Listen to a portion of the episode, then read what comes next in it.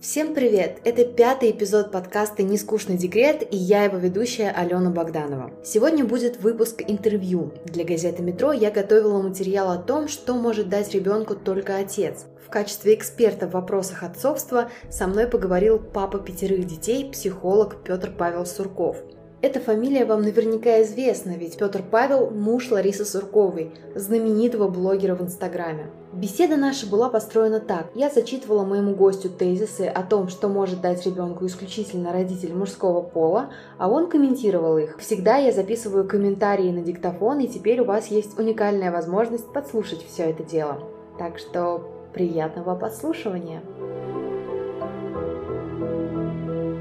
Когда мы говорим, научить может только отец или только мать, на самом деле таких областей очень мало, очень мало, они очень узки. Потому что сейчас уже нет такого разделения по половому признаку, кем работать, кем быть и в каком направлении развиваться. Объяснить, что нужно как выигрывать, так и проигрывать. Поражение неизбежно. Если упал, нужно просто подняться и идти дальше. Как вы считаете, этому может научить только отец? Если да, Какие у вас были интересные истории, связанные с вот этой мыслью? Научить проигрывать. Э, на самом деле это может сделать и мама, наверное, и точно так же в равной степени, как и отец. Дело в том, что дети в раннем возрасте э, не любят проигрывать, как и любой, наверное, человек, но у детей особенно в раннем возрасте, там, до пяти лет, они прям вообще не воспринимают это. Что было у нас? Например, со Степой прям это было показательно, потому что Глаша тогда уже подросла, ей было там 9-10 лет, а Степе было где-то 4-5. И Глаша, когда брала планшет и в него играла, у нее была задача прям выиграть, выиграть, выиграть, выиграть. А Степа, когда брал планшет, он еще не знал, что нужно какие-то баллы набирать, с уровня на уровень проходить. И он просто играл. Ему было интересно исследовать что же будет получаться. Там убивали его, он в очередной раз запускал, шел в другую сторону, шел в другую сторону, без расстройства от того, что он проиграл. Когда ему Глаша пыталась сказать, нет, ты неправильно делаешь, тебя убили, нужно идти в другую сторону. Я говорю, подожди, подожди, не воспитывай в нем комплексов проигравшего, потому что он сейчас играет. Мы в игре учимся. Лучшее средство обучения для, для нас – Э, для живых существ, ну, по крайней мере, для млекопитающих точно, это игра. Если мы посмотрим, все э, там животные, ну, по крайней мере, млекопитающие. Я не наблюдал за змеями, там, за ящерицами, например. Но млекопитающие точно. Кошки, собаки, медвежата и так далее. Они все учатся в игре. То есть, пока они маленькие, они в игровой форме пытаются там либо лидерство восстановить, либо там охотник-добыча а, поиграть, либо точно так же как-то по-другому. То же самое и э, человеческие детеныши. Мы э, учимся, играя. Там, у мальчиков это казаки-разбойники, условно, я сейчас не знаю, какие игры, но вот в моем детстве это были казаки-разбойники, у девочек это дочки-матери, резиночки и так далее. Есть мужские игры, есть женские игры. И э, папа может научить правилам игры. Кроме того, что научить, как выигрывать, следуя этим правилам, и где эти правила обязательно, это как же без этого, где эти правила можно нарушить и смухлевать, так чтобы никто не заметил и подумал, что это все правильно прошло. Точно так же можно обучить и сказать, что проигрыш – это часть игры. В игре нет победивших и проигравших. Вот нужно к этому так относиться. Побеждаем мы в игре или не побеждаем. В любом случае мы выигрываем, если мы относимся к игре как к игре. То есть мы поигрались, получили удовольствие. И как к уроку, а, что в следующий раз в эту сторону не ходи. Потому что там игра очень быстро закончится. Если воспринимать проигрыш как «ах, я неудачник», то лучше не играть. Проигрыш, смотрите, про, мы про играли, мы время играли, и, играли какое-то время, да, как вот эта вот этимология слова, проиграли. А, то есть мы проиграли какое-то время, а не проиграли во время игры. Если относиться к этому как первое, мы провели время, провели, да, провели, мы же не говорим, что мы провели, то есть какое-то видение у нас было неудачным. Мы просто провели время в игре и извлекли из этого времени определенные уроки. В этом случае любая игра будет полезна. Вы вот э, сказали, что в настоящее время сложно как-то гендерно делить, как воспитывает мама, как воспитывает отец, но тут, что касается игр, мы можем сказать, что только папы могут научить каким-то мальчишеским играм, таким, в которые мама вряд ли играла в детстве. Из такого, чему учил только я, это стрелять из, из лука, стрелять из рогатки, на велосипеде учил кататься.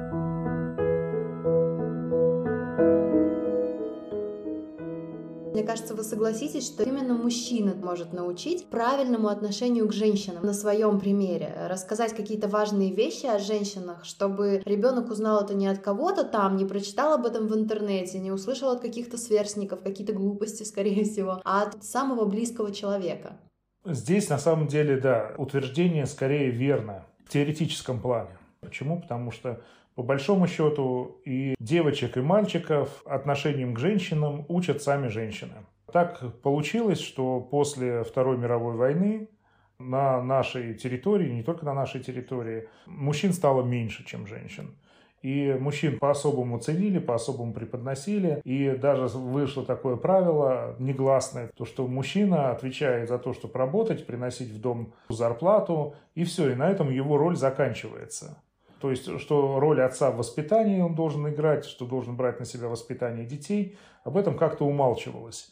Это раньше, это до э, Второй мировой войны, до революции э, была такая пословица, да, от кути до, до порога бабья дорога, бабы и кошки в доме, мужчины и собаки на улице, женщина вела работу по дому, мужчина по двору, по улицам, и с собой он брал детей мужеского пола, а с женщиной оставались девочки и молодые девушки, и помогали по дому. И вот в этом заключалось мужское воспитание и женское воспитание. Сейчас такого нет, к сожалению, да, поэтому в том числе мы наблюдаем множество таких инфантильных мужчин, множество мужчин, которые не могут взять на себя ответственность, не знают, как на самом деле общаться с женщиной и как выстраивать с женщиной отношения, потому что их учила этому мать, которая приучила мальчиков слушаться женщину. Это идет у нас с детского сада, продолжается в школе, в институте и в семье независимо мальчиков или девочек, воспитывает женщина. Но это нездоровая такая ситуация, да, я правильно понимаю? Это наша жизнь. Это объективная реальность. Очень мало таких семей, где в воспитании детей принимает участие отец. И очень мало мы можем увидеть школ, не говоря уже про детские сады, и э, про институты, да, ну в институтах чуть больше, хорошо, где преподаватель или воспитатель это мужчина. Несмотря на то, что учитель мужского рода, воспитатель мужского рода, преподаватель мужского рода. Угу. Все эти изначальные профессии, они мужскими были. Мужской род у этих профессий остался, но они все женские. Ну правильно я понимаю, что из-за этого из детей вырастают инфантильные люди? Ну да, либо это мальчик, которого все время по головке гладили, и он ждет, что сейчас у него жена появится, она тоже его будет гладить по головке, будет его кормить, э, будет за ним ухаживать, стирать и так далее, давать ему играть на компьютере, смотреть сериалы, и он будет только «а, это хочу, это не хочу» и так далее, и не будет брать на себя ответственность. Тоже перекос воспитания. Либо он будет постоянно подчиняться, будет ждать, что ему скажет его новая мамочка, то есть жена, Иди на работу. Ну, не хочу. Ну, иди, я сказала. Ну, ладно, пойду. Че так мало денег принес? Ну-ка, зарабатывай больше. Э, там плохой начальник. Ух, ты ему эту скажи и эту скажи. Он пойдет, скажет. Вот э, Почему? Потому что он привык подчиняться женщинам. Он не привык, э, не обучился, его этому не научили. Формировать свое собственное мнение и ставить цели, действовать по плану, достигать поставленных целей. То есть, если бы отцы брались за воспитание более активно, так сказать, если бы все семьи были полными, то в мире было бы меньше инфантильных Я бы людей. даже сказал не то, что все семьи были бы полными, а если бы в семьях было бы грамотное распределение и было бы понятие о том, что в воспитании детей принимают в равной доле участие как отец, так и мать как в воспитании девочек, так и в воспитании мальчиков. То же самое в отношениях женщины. А, я со своими девочками играю в то, что мужчина – это их слуга, а они королевы. Потому что я хочу, чтобы мои девочки выросли, да, чтобы их не били, чтобы на них руку не поднимали, чтобы их не оскорбляли, не обманывали и так далее. И формирую у них вот такое вот восприятие. А в отношениях с сыном я играю во что? В то, что его э, супруга – это его принцесса. И формирую в нем такое восприятие, потому что я себя так веду со своей женой. Следующий тезис вырастает из вашей фразы «только отец», а может донести до подростка, что такое любовь. Рассказать о первой любви своей, о свидании. До подростка мальчика или девочки? С девочкой тоже важно Когда мои девочки подрастали и достигали половозрелого возраста, у нас и с одной, и со второй были разговоры про отношения с мальчиками в обязательном порядке. Одно дело мама там говорит, а другое дело папа рассказывает, как к этим отношениям относятся мальчики. С сыном, со Степаном у нас пока не было такого разговора, но я вот планирую его, пока он не интересуется этой темой, когда начнет интересоваться. Просто, знаете, важно, э, чтобы это все было вовремя. Не тогда, когда это уже поздно или еще рано. Еще рано ребенок не воспримет вашу речь. Когда это уже поздно, когда он уже сам там обжегся и так далее, то он точно так же не воспримет, но уже с другой точки зрения. Когда слишком рано мы поговорили, он послушал и забыл. Когда мы поговорили слишком поздно, он говорит, у меня уже свой опыт есть, что-то мне рассказываешь про свой опыт, который там сто лет назад был. Тогда люди-то вообще были в то время или нет? Вот если мы вовремя дали совет, тогда, когда он нужен, он прям ложится на возделанную почву, да, как это у Христа было в проповеди о. Итак, для девочек, что папа только может сказать? Только папа может честно и откровенно рассказать, как воспринимают подростки девочек в 16-17 лет. И почему серьезных отношений вот в это время быть априори не может. Да, влюбляться – это прекрасно, влюбленность – это прекрасно, первая любовь, первые вздохи – это прекрасно, но тоже, дорогая моя, относись к этому как к игре. Эти чувства нужно прожить, надо их испытать, но надеяться на что-то большее, что из этого там вырастет сказочный принц, э, который унесет тебя в сказочную страну. Ну, надежды юношей питают, конечно, но, дорогая, нужно предохраняться. Время сейчас у нас, конечно же, не то, когда мы говорим там о сохранении целомудренности, хранить девственность до замужества и так далее. Ценности в обществе немножко другие. И поэтому мы говорим, да, испытай это, пройди через это, если тебе хочется, пожалуйста. Но всегда сохраняй зерно трезвости и здравомыслия в своей голове. Можно а, отдаться этим чувствам, искупаться в них, но всегда нужно оставаться на плаву, чтобы не потерять голову. А как понять, что уже пора завести этот ну, разговор? Ну, когда девочка начинает интересоваться мальчиками, но ведь некоторые подростки это тщательно скрывают от родителей. Если у вас изначально не установлен диалог с ребенком, у нас же многие родители начинают вспоминать о том, что у них есть дети, тогда, когда дети перешли уже в стадию подросткового возраста и перестают их слушаться. Ой, а как мне с ним разговаривать? И тогда мы спрашиваем, а как вы с ним раньше разговаривали? А раньше мы не разговаривали. Не на... Я просто командовал, и он выполнял. Ну, поэтому они и скрывают, конечно. Они боятся то, что вы снова начнете командовать, а кому давайте вернемся к нашим тезисам. Только отец может научить давать сдачи, научить бороться за правду. Нужно объяснить и показать, что доброта не слабость. Вы с этим согласны?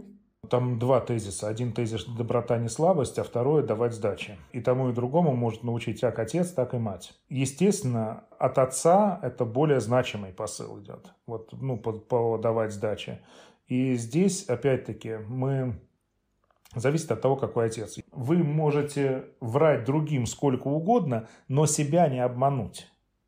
Сами-то вы знаете правду. Себя вы не обманете. А ребенок – это же ваше продолжение. Это ваша генетическая копия, пускай на 50%, но тем не менее. И она знает вас как родителя, ну, как облупленного. И когда вы начинаете говорить ребенку что-то, то, что вы сами не делаете, ребенок э, ну, этого воспринимать не будет. А если вы сами такой э, из себя мужчина, который может за себя постоять, имеет твердое слово, жена, которому прислушивается и все остальное, то когда вот этот мужчина начинает учить своего сына о том, что нужно постоять за себя, надо говорить правду, надо держать слово и так далее, то он видит этот яркий пример у себя в жизни, он понимает, вот такой, как мой отец. Мой отец учит меня, как мне быть таким, как он. И это хорошо ложится, и это хорошо воспринимается. В других случаях, ну... Лучший э, способ воспитать ребенка – это просто показать пример. Да, ну и я имела в виду доброта, не слабость, в том плане, что не обязательно ведь давать сдачи. Иногда нужно просто отойти, проявив тем самым доброту. И это не будет слабостью. Да, в этом отношении естественно. Ну, бывают такие случаи, да, например, идет боксер там или кикбоксер, и к нему подкатывает какой-нибудь пьяный хулиган, и вместо того, чтобы размазать его по стенке, условно говоря, папа с сыном проходит мимо и говорит, слушай, давай оставь его, не обращай внимания в этом случае. Конечно, конечно, это обязательный элемент воспитания. У нас владение боевыми искусствами приравнивается к оружию. И когда дела рассматриваются в суде, вот такие вот, то а, обычный гражданин, который нигде не обучался, он воспринимается как беззащитный человек, а второй гражданин, который обучался боевым искусствам, он воспринимается как вооруженный. И в таком случае уже идет рассмотрение в суде о вооруженном нападении. Вот об этом нужно помнить. И поэтому доброта – это не проявление слабости, а проявление силы. Когда мы не убиваем, этого э, беззащитного человека, а проходим мимо него, не обращая на него внимания. То есть мы настолько сильны, что мы способны не пускать в ход оружие. Слово иногда гораздо большее воздействие имеет, нежели рукоприкладство.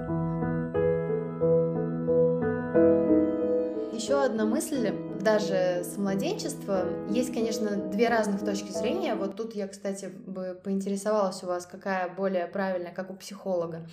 А, есть мнение, что а, прямо с младенчества нужно папе брать на себя ребенка, ну, то есть 50 на 50 как-то делить, делить обязанности по уходу за ребенком. И тем самым Ребенок э, даже уже с 6 месяцев понимает разницу общения с матерью и с отцом. То есть обычно у отцов какие-то более активные игры. Они поступают с ребенком так, как маме, может быть, даже в голову не пришло. И это важно. Разница восприятия у ребенка появляется. Вот это может дать только отец. Ну, тоже все зависит от того, какая мать, конечно. Но даже с младенческого возраста ребенок очень четко понимает, это факт когда он на руках у мамочки, угу. и ему можно расслабиться, пока призничать, и там мамочка ему тюсики-пусики сделает, а, поцелуйчики, убаюкивания, и это одна сторона ласки. И другое дело, когда он на руках у папы. Папа его возьмет, прижмет к себе посильнее, скажет, ну-ка, ты что здесь это, слюни распустил? Совсем другое, да? Тоже это все любя, тоже все это но совсем другая, другая форма отношения, другая форма ласки. И вот эти вот э, разницу в этих отношениях ребенок, конечно же, чувствует, что есть э, кому поплакаться и есть за кого спрятаться, на кого опереться.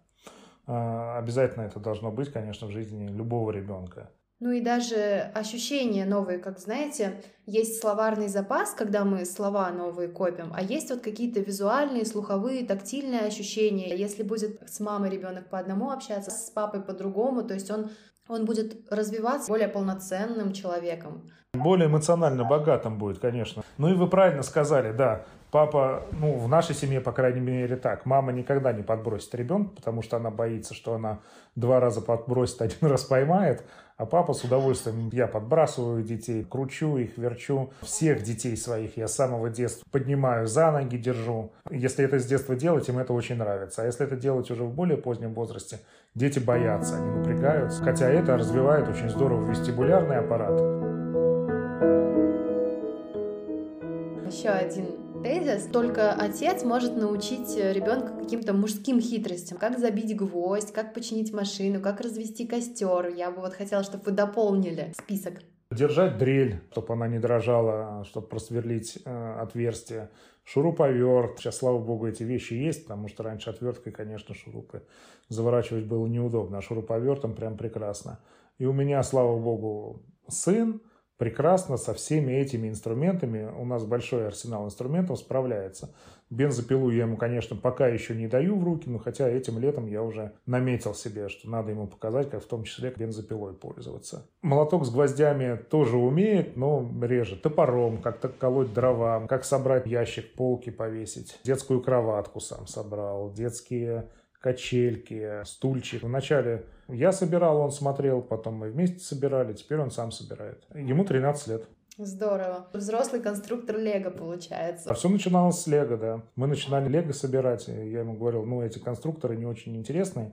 У нас в детстве были такие, там, где не было схемы, как собирать. Там было «собери сам», вот тебе набор элементов, и ты сам каждый раз креативишь.